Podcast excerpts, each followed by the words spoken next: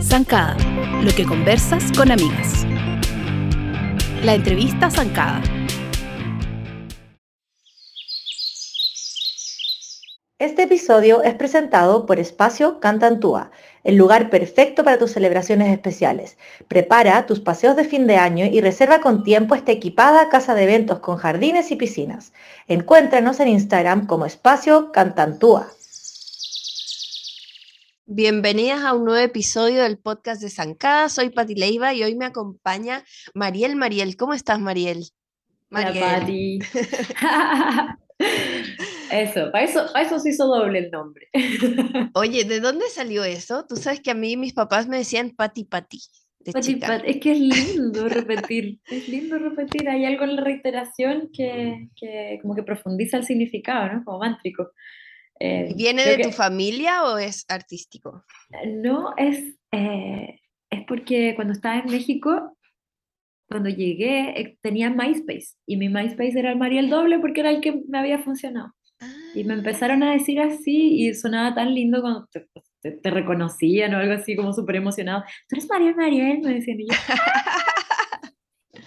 hermoso y, quedó, y quedó, lo encuentro lindo y, como que ah, eh, se, han ido revelando significados y, con historias y, y, me gusta porque también es evidentemente mi nombre, pero pero a la vez es como un nombre de fantasía, como que le da una personalidad que me, me gusta jugar con eso. Como un subrayado. Exacto, un elevado también, ¿no? Como que me fui a México siendo Mariel y volví como elevada. Oye, pero yo pensé que México había sido más reciente, entonces es como de, de un poco tu, tu, como tu explosión, un poco como... ¿En qué momento fue eso? ¿En qué momento fue México? Eh, bueno, fue entre los años 2008, fue mi primer viaje largo. Ah. Eh, luego ya me iba a ir y, fue como esto de la, de la, no la pandemia, la, la, la H1 en la gripe. La porcina. la porcina. La porcina. Eh, y ahí como que estaba con las maletas así en la pieza y, pasaban los, los, meses y no me podía ir, pero el 2019 me fui ya largo, hasta el, hasta el 2017. Qué heavy.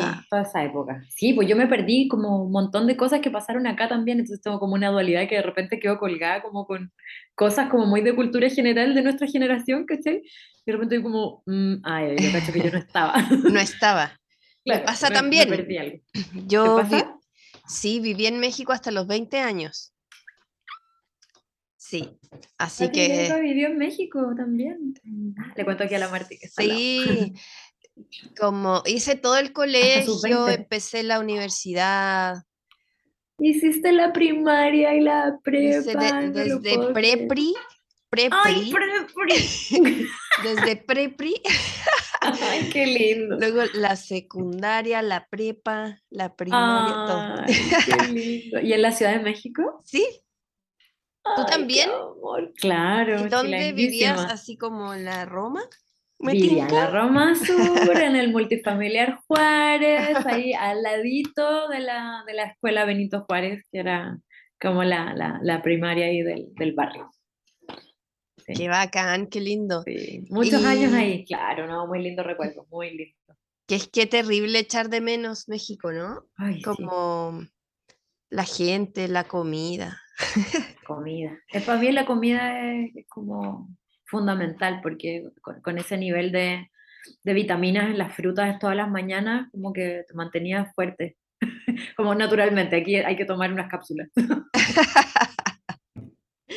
Oye, ¿y te vas a quedar acá por ahora? No ah, se sabe. No se sabe, nunca se sabe, pero por ahora yo creo que sí. Y también es algo muy distinto que estoy permitiéndome experimentar porque yo siempre me quise ir de Chile desde que nací. Nací y no me gustaba, no me gustaba, no me gustaba en ningún aspecto, ni en lo social, ni en lo político, ni en lo familiar, ni en lo personal. Entonces, crecí no queriendo estar y ahora me permito querer estar. Entonces, lo disfruto y me lo permito y quiero criar aquí, entonces estoy en esa, pero no soy persona de, de como de dictaminar cosas definitivas, ¿cachai? No puedo planear algo a más de, no sé, seis meses o un año, a todo rentar. ¡Qué heavy! Qué heavy. Bueno, no puedo evitar como identificarme y perdón que hable de mí. Ah, Habla de ti, por favor, te lo agradezco. Yo ah, siempre digo, no soy, no soy periodista, entonces eh, no, no, esto es conversación. es una conversación. Me encanta. Eh, y claro, yo llegué, a, llegué de México a los 20 años, como teniendo todo mi mundo y estudiaba en la Ibero, amaba mi universidad. Ah, eh, como... Me encanta. Sí, sí, hermosa. Y entonces llegué con súper mala disposición, po.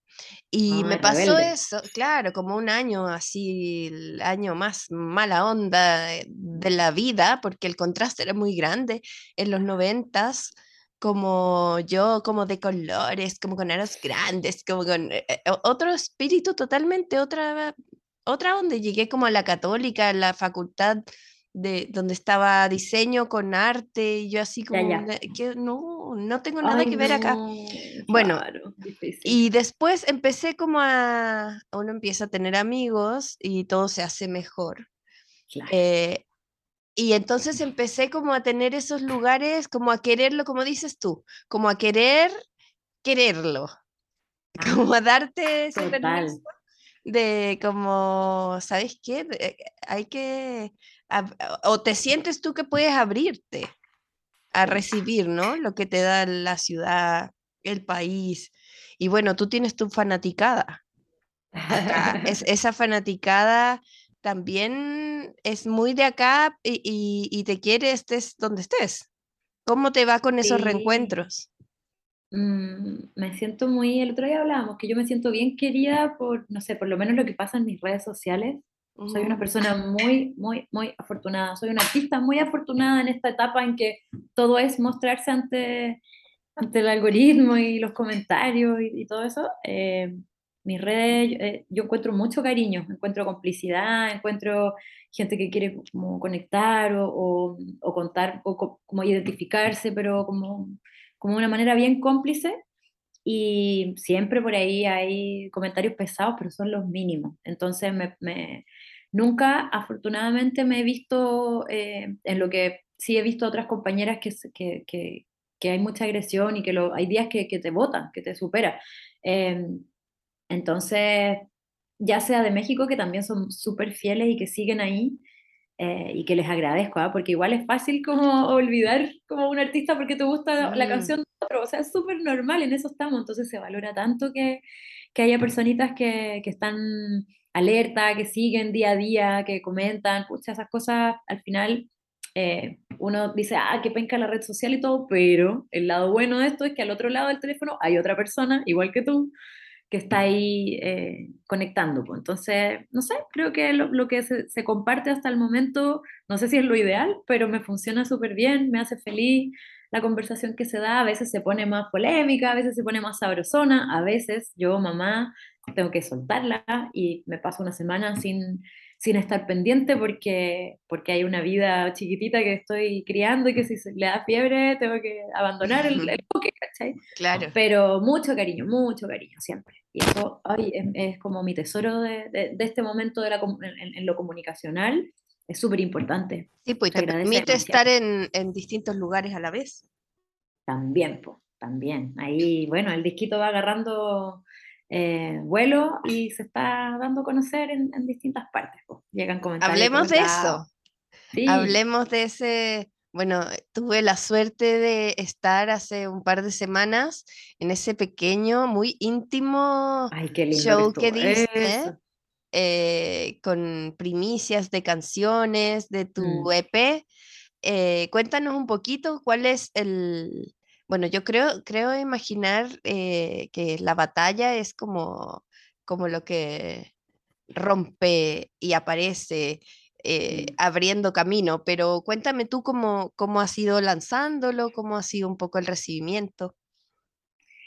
Ah, bueno, es un disco de, de, como de tiempo de cultivo, ¿no? Como que tuvo ahí eh, una siembra, un, proceso de años de, de trabajarlo y de tomar esa opción, como elegirlo y también por eso la batalla, porque en un momento estaba estaba yendo para un lado estas canciones, yo venía recién llegada de México eh, venía como siendo parte de la música urbana, lo que todavía se, o sea, en, en, ese momento quizás significaba otra cosa a la moda que está desde aquí en Chile ahora, pero al final lo mismo, es como esta fusión de música electrónica con lenguaje suelto y, y, y ahora que está rankeando muy bien. Al principio, o sea, hace unos años esto era como algo muy más under eh, y, y bueno, traía ese flow y, no se quiso quedar ahí, o sea, tuvo oportunidad de salir como algo, como quizás un EP con menos canciones,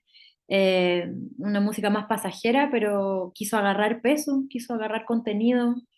Eh, yo me, me, quedé embarazada, eh, un tiempito antes de eso se murió mi abuela, como cosas que me marcaron mucho, ¿no? Volví a Chile, se murió mi abuela, me quedé embarazada. como ahí enfrentas la decisión de voy a seguir trabajando en esto o no, entonces darle ese espacio. luego se, se, empezó a encimar como el estallido, la pandemia y, ahora guerra, ¿no? Y esta decisión tan fuerte de, de territorio eh, que estamos viviendo en lo social en, este momento. Entonces, eh, quise vivirlo como ponerlo en el paralelo, en lo personal y en lo colectivo. Eh, al mismo tiempo acompañada de mi proyecto La Matria, eran muchas cosas, como que fueron creciendo y madurando y, y, y, el disco al principio iba a tener otro nombre, más flow, más de paso, y en un momento fue como, no, esto, esto tiene un peso, esto tiene sustancia, eh, y se va a llamar La Batalla, porque no está fácil, porque está adverso y se requiere, eh, requiere mucha garra y se requiere sabiduría, y eso te lo da el tiempo. Entonces, eh, la dejé ser y siento que este momento, este año, se cierra un capítulo, quizás también en lo personal, en que recién yo como que aterrizo, terminé de aterrizar ahora, yo no sé desde tus 20 años cuándo realmente sentiste que estoy bien aquí, estoy bien, me la puedo, yo, ah, déjenme aquí un ratito que yo me la puedo. Eh, recién siento eso, ¿cachai? Y al mismo tiempo, eh, en Chile estamos, estamos ante un final de temporada eh, muy intenso, abismal. Intenso. entonces, es sincrónico, es sincrónico. Qué bacán. Eh, bueno, yo me quedé muy impresionada con el diseño, lo hablamos ese día. Eh, tiene una portada preciosa, te veo ahora, también estás con ese color. Estoy con este color. Este, tu polerón. No lo pensé, ¿Es ¿eh? casual? Es casual, pero me encanta, pues este es un color que a mí me gusta. Me acordé de ti porque la semana pasada me invitaron a un evento y el dress code era negro y ese color. Y yo necesitaría todo el guardarropa de Mariel Mariel. bueno, una portada increíble para, bueno, la vamos a mostrar en el, en el post eh, cuando subamos el podcast, pero tiene este fondo de color como morado lavanda eh, y un primer plano tuyo con un maquillaje muy, muy intenso, marcado, bien Frida eh, y con un... un como turbante, que está hecho de una eh, bolsa, ¿cómo se llama? Yo le digo matutera. Matutera, aquí, sí, Aquí le decimos así, pero en México es como bolsa del mandado, ¿no? ¿Cómo le dicen Claro, como del mercado. Del mercado, claro, claro.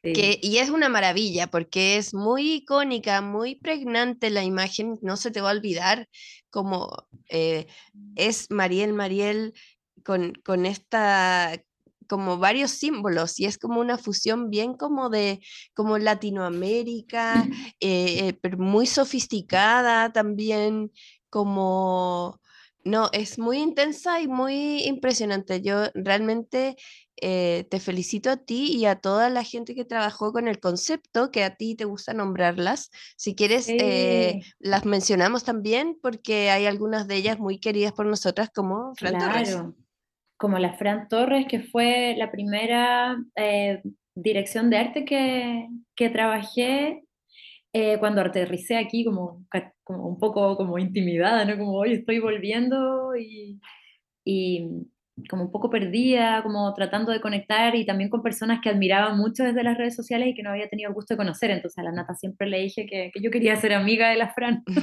Lo logré. Buena. Eh, claro, con ella hicimos las primeras cosas, luego la Fran viajó y me quedó la Pilar Castro, que fue la persona que hizo esta hermosa foto, eh, y ahí la dirección de arte la hizo Belén, y fue casual, ¿eh? habíamos hecho muchas otras cosas durante la sesión, como con la matutera en la cabeza, eh, con aretes grandes, con colores. Luego hicimos otras cosas porque yo estaba con una panza embarazada cuando hicimos esta foto. De siete meses, estaba gordita.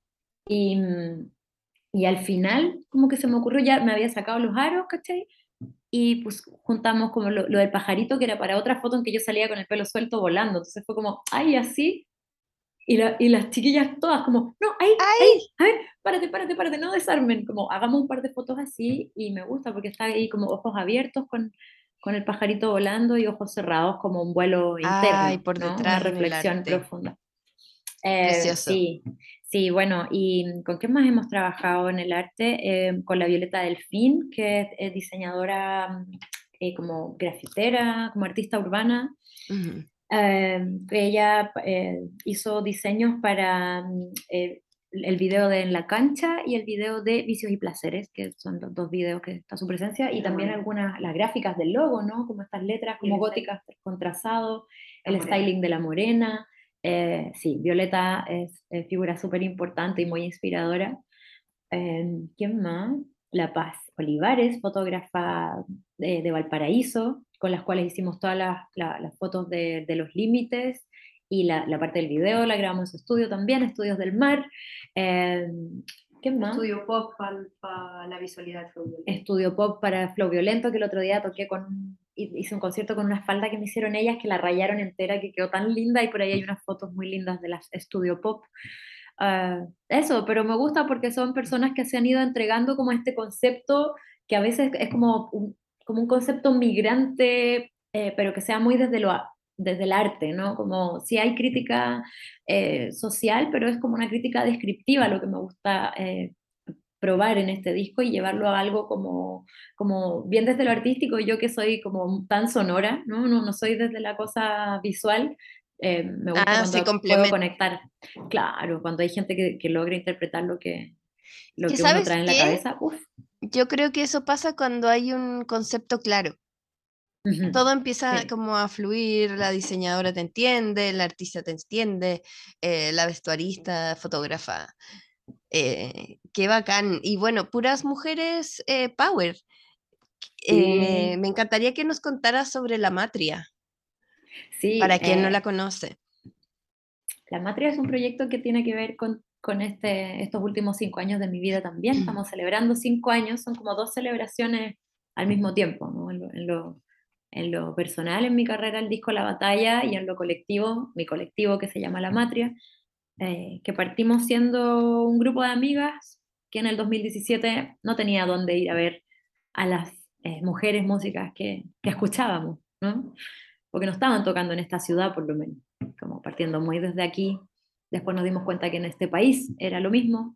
Eh, ahí las amigas de Ruidosa nos ayudaron con, con, sus, con sus números, que fueron como las primeras veces que como nos enfrentamos a, un, a una comparación como mujeres versus proyectos masculinos, cómo, cómo estamos sonando. Y nuestra pregunta fue, ¿y acá? ¿no? ¿Y en Chile? ¿Cómo, cómo están esos números? Y nos, nos lanzamos a, hacer un conteo, primero como súper espontáneo a través de las historias de Instagram. Eh, garabateando los flyers de los line-up, ¿no? Y pasamos rápido de, de, esa crítica que la hicimos con bastante humor, quizás no nos comprendieron mucho, pero creo que para algo sirvió, quizás nos ganamos eh, un par de enemigos, gente que no nos comprendió, pero que yo creo que ya con, con el pasar del tiempo nos vamos, nos vamos entendiendo más, espero. Y mm, nacimos como una fonda, le pusimos la matria porque fue para el mes de la como ahora, ¿no? De la patria. Y, y, era un ejercicio de hacer completamente lo opuesto. Pusimos a, pusimos a los, una foto clásica, un cuadro de los padres de la patria y le pusimos eh, la cabeza de Violeta Parra, de Gabriela Mistral, de Elena Cafarena y de, Gladys Marín. y de Gladys Marín. Y hicimos una reflexión, cómo hubiera sido un sueño, ¿no? Como eh, este territorio eh, y toda esta historia con, con estas próceres, ¿no? si, si hubieran estado mujeres detrás de, de, nuestra historia, cómo habría sido todo, y ahí como la búsqueda de construir un, un, un lugar armónico, un espacio de respeto, un lugar de protección, eh, muy conectado con la crianza, sobre todo ahora que ya mi hija tiene tres años y que, y que Martina, que es nuestra otra, eh, otra de nuestras integrantes del colectivo, está con su guaguita en camino. Em, y, y nuestra, nuestro afán era dignificar el trabajo de las mujeres músicas. En el proceso rápidamente entendimos que las disidencias también. Y, y poner, eh, trabajar para construir escenarios eh, como a la altura, ¿no? A la altura, de escenarios, escenarios protegidos en, en, muchos aspectos, escenarios donde técnicamente tú pudieras llegar a trabajar, la gente te respete, haya un, buen código de lenguaje, de tratos, de energía, de eh, eh, higiene, ¿cachai? En todo sentido.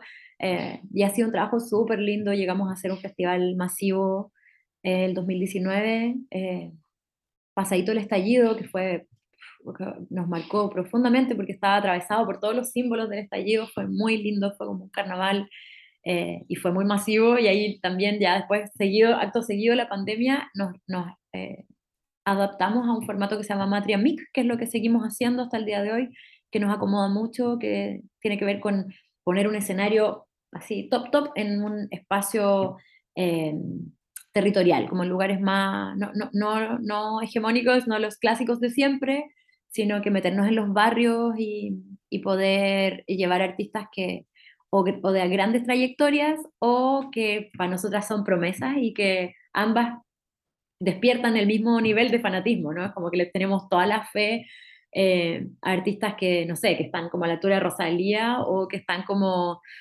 como más que música, Aura Bayo, Señorita Chu, que están empezando, ¿cachai? Pero que a nosotras nos despiertan el mismo afecto. Ese, esa es como el código y lo que y lo que en gran resumen hemos hecho, hemos hecho un montón de cuestiones más, hemos aprendido a hacer curatorías, a hacer booking, eh, nos llaman para contar eh, nuestra experiencia en la industria de la música, podemos cuestionar la industria de la música a través de la matria, es, un espacio maravilloso, la verdad, estamos muy contentas y, y de construirlo con tan, como con mucho cuidado, ¿no? Como con, con como con ese instinto, no sé, con esa prudencia de no, no, no pasarnos de un límite de exigencia de trabajo porque nos podemos desbordar. Cuando, no hay, cuando estás como intentando soñar algo que no existe, se te puede ir eh, como la energía y la vida muy fácilmente. Entonces llegar a cinco años y sentir que seguimos, o queremos seguir otros cinco más, es como, uh, vamos, lo estamos logrando. Claro, porque además como que atraviesan muchas cosas, es como promoción, difusión, eh, producción.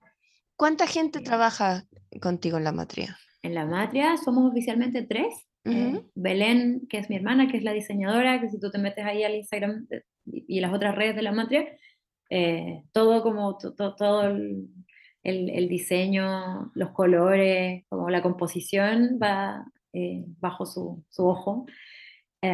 y el equipo, tenemos como aliados constantes, tenemos dos personas en las redes sociales, tenemos a, a, otras como compañeras que siempre están ahí como aportando en lo ideológico, tenemos ahí un chat que, que, es chat de amigos al final, pero que siempre estamos como intentando que todo se conduzca a lo que se transmite en nuestra red social. Eh, tenemos eh, a nuestras aliadas audiovisuales, a los equipos de producción que se arman cada vez que, que montamos un, un, escenario en terreno.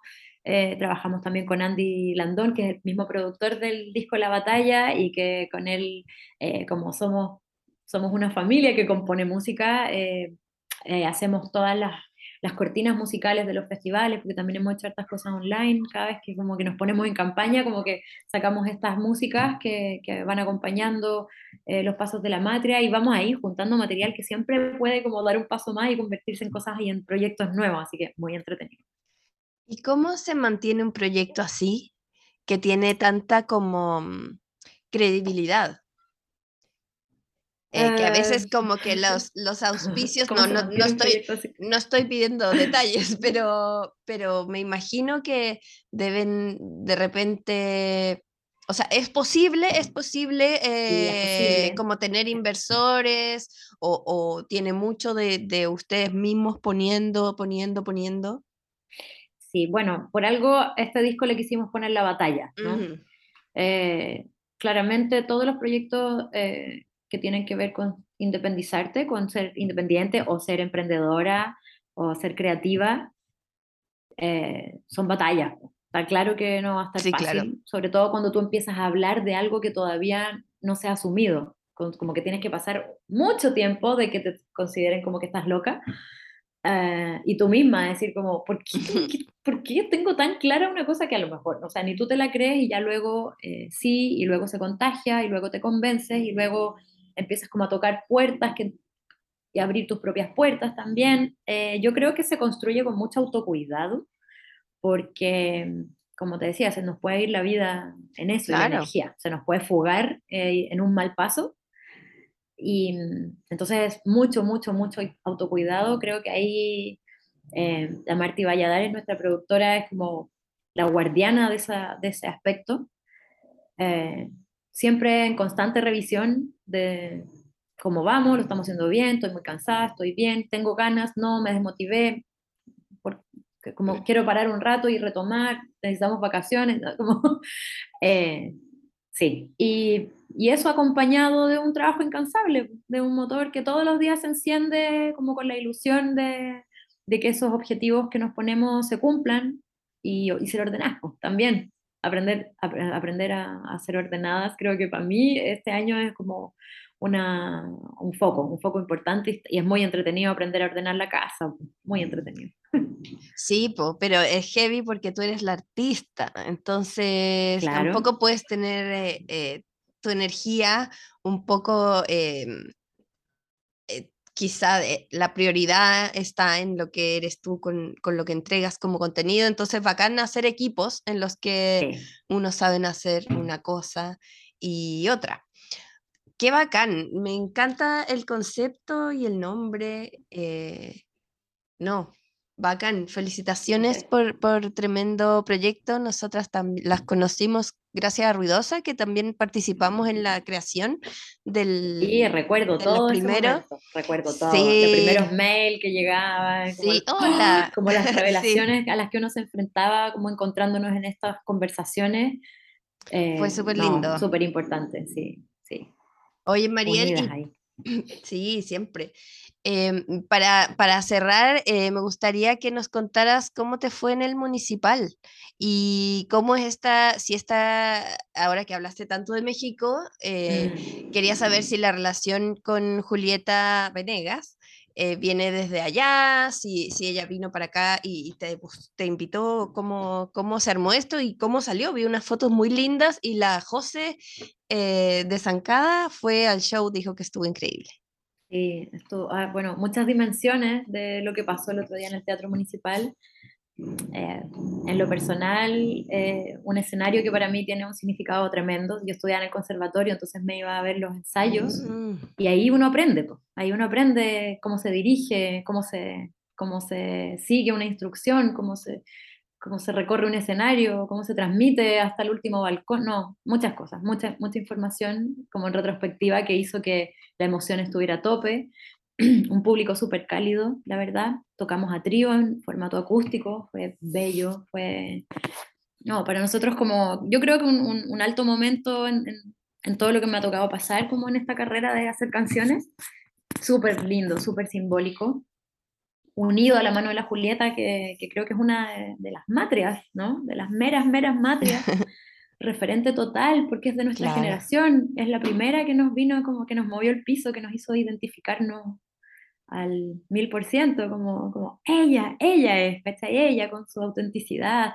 con su voz tan, tan bella, con su timbre pastoso, con su manera de, de, de como de, de, arreglarse y de peinarse, como tan auténtica, tan como siendo hermosa tal y como tú eres, como que ella, ella derrochaba todo eso que creo que, que ya luego lo, hemos empezado como a bajar y a traducir en palabras y en reflexiones y en cosas, pero que es tan lindo cuando, eh, no sé, como también como pasa con, con, Cecilia, la incomparable, como que esas cosas pasan, ¿no? Naturalmente.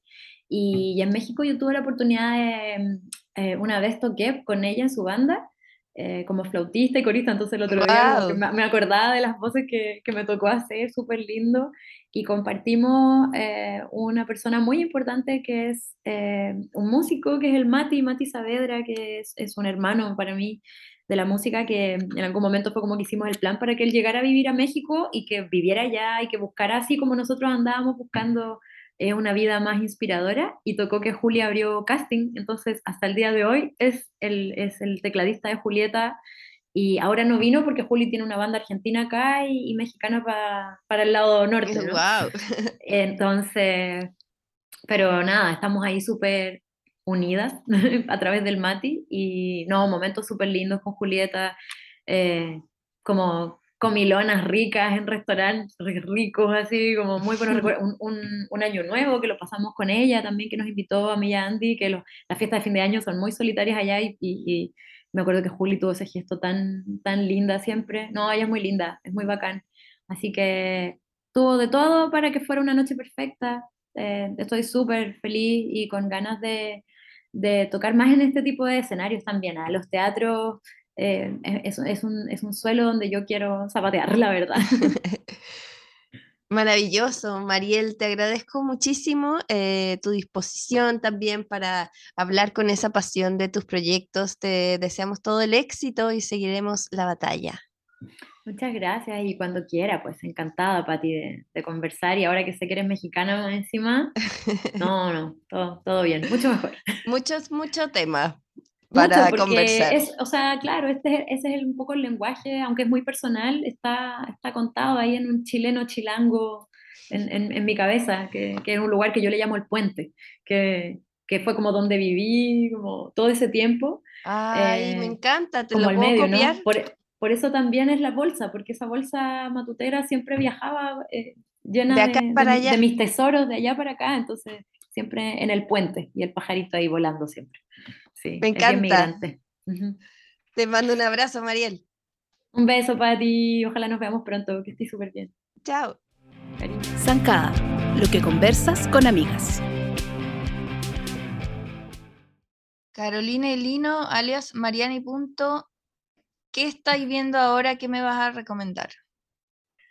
Em, la vi hace un ratito, pero es lo que más quiero comentar en la vida. Ah, es Severance. Eh, ah.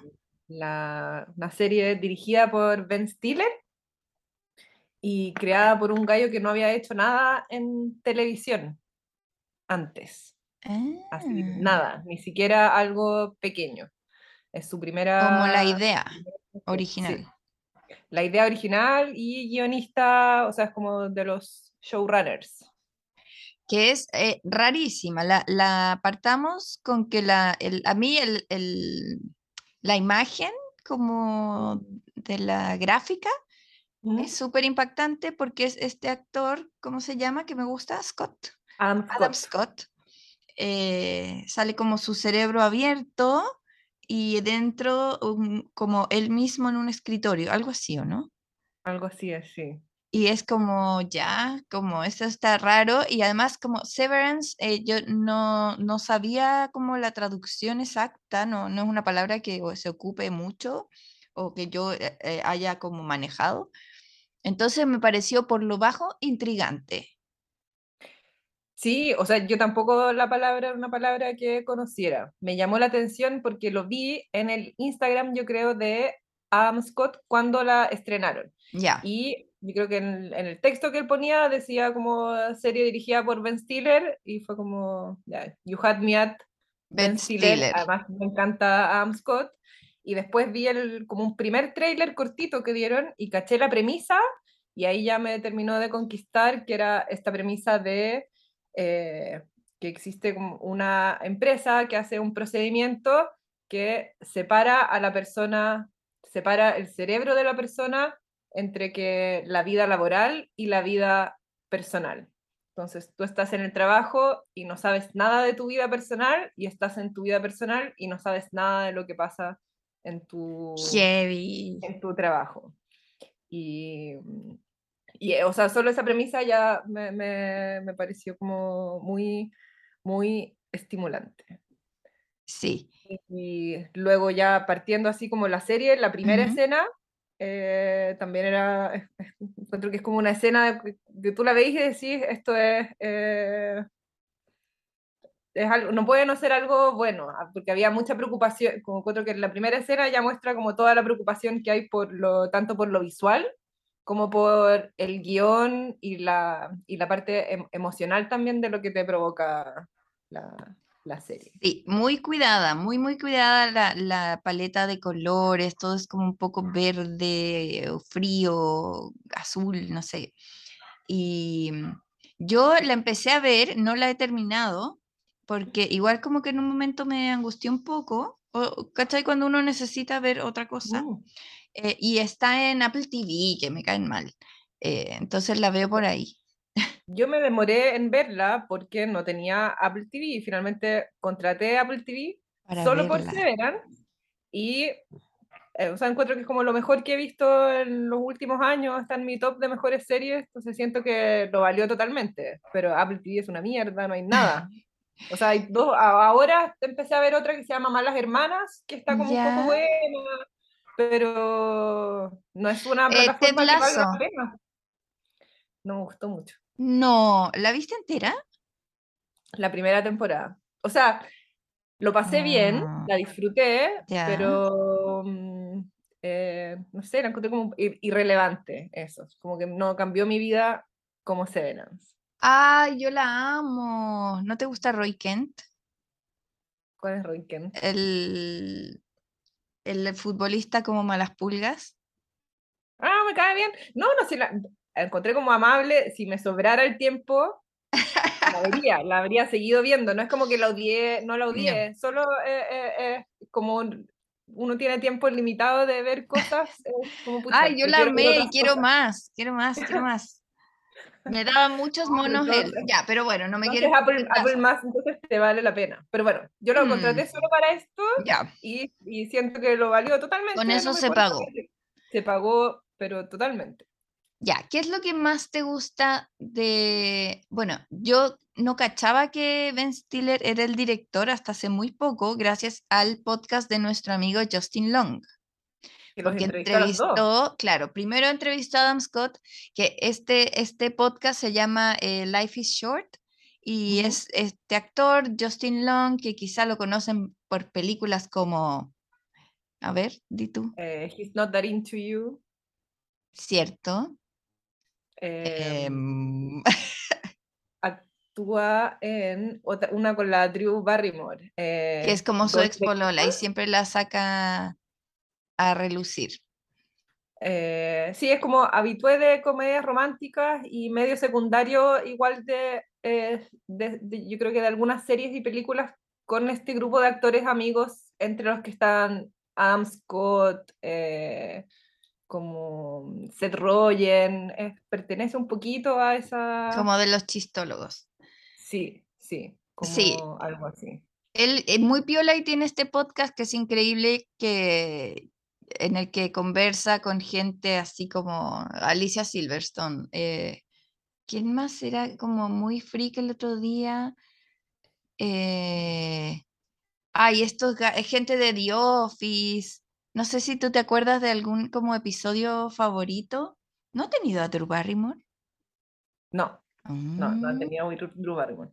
o sea, de mis favoritos, es que tengo muchos mi favorito favorito es cuando entrevistan a la abuela de ellos, porque el podcast es, o sea, la presentación es como él con su hermano y después el cierre es él con su hermano y la entrevista es Justin con la persona famosa, que suelen ser actores, pero también hay otra gente eh, que no.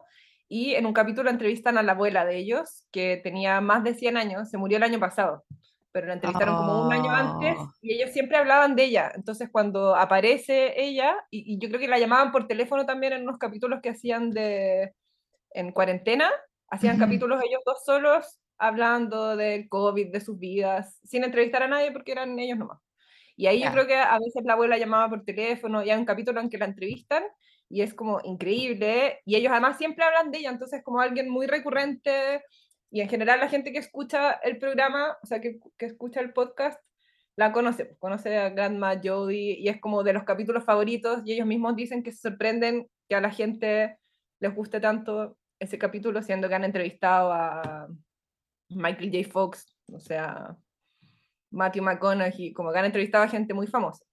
Otra entrevista como eh, peculiar es que entrevistó a eh, Jane Goodall, la, la, doctora esta que inspiró la película de... ¿En serio? Sí, y que es como su ídola. Entonces siempre en general cuando hace esta ronda final de preguntas donde pregunta, no sé, ¿cuál es tu emoji favorito? Dice, no puedo creer que le pregunté eso a la doctora ¿Tuviste el de, el de John Stamos, Stamos el tío Jesse? Escuchaste, digo.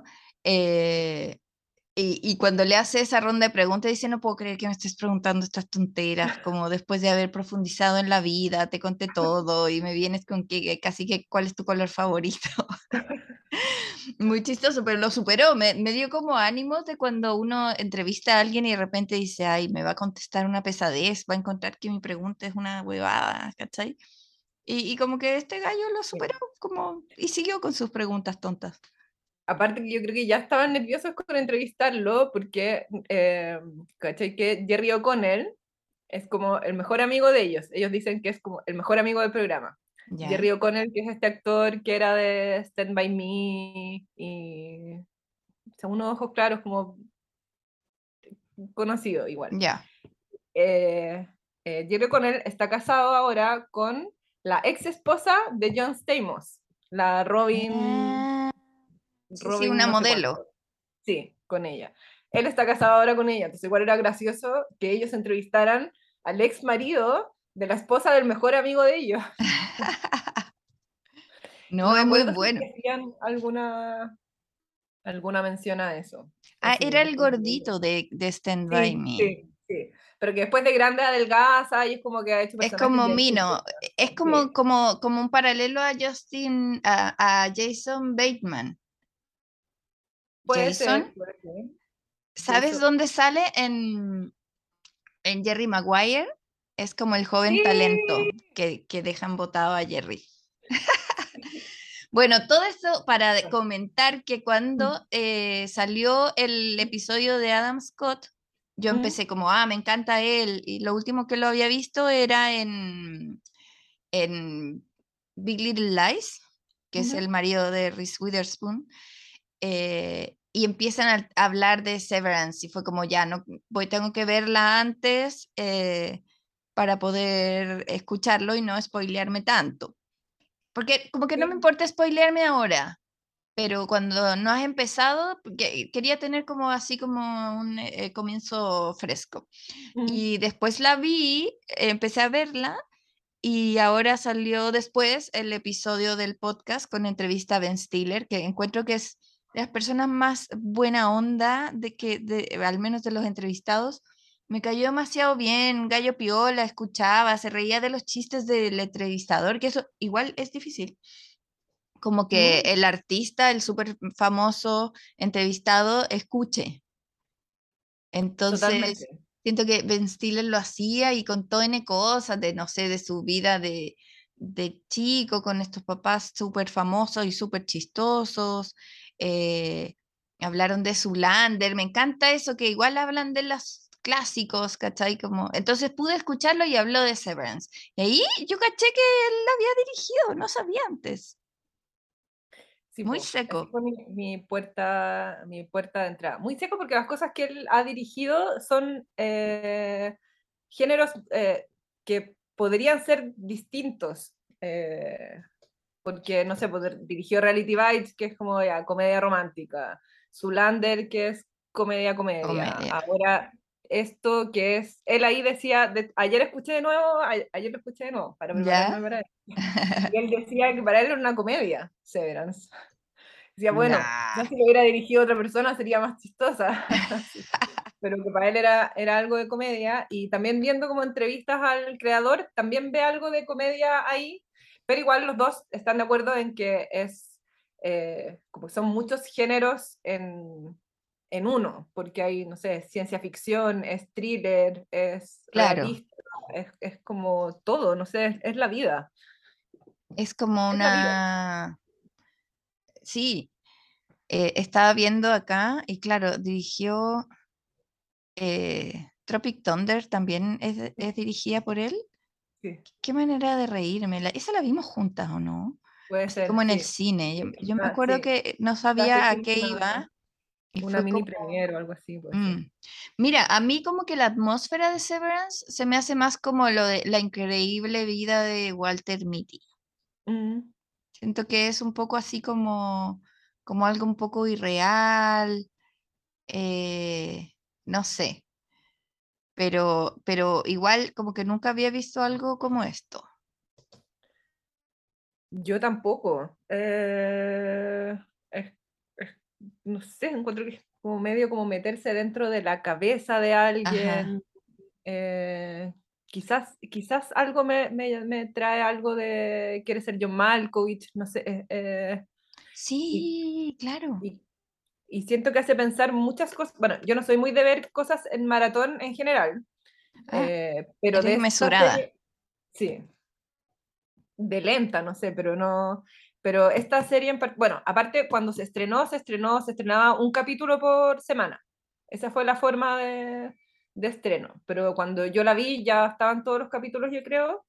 Y, eh, pero igual no podía ver más de dos seguidos, aunque quedara muy metida porque me pasaba lo que decías tú, que, que igual es como súper intensa.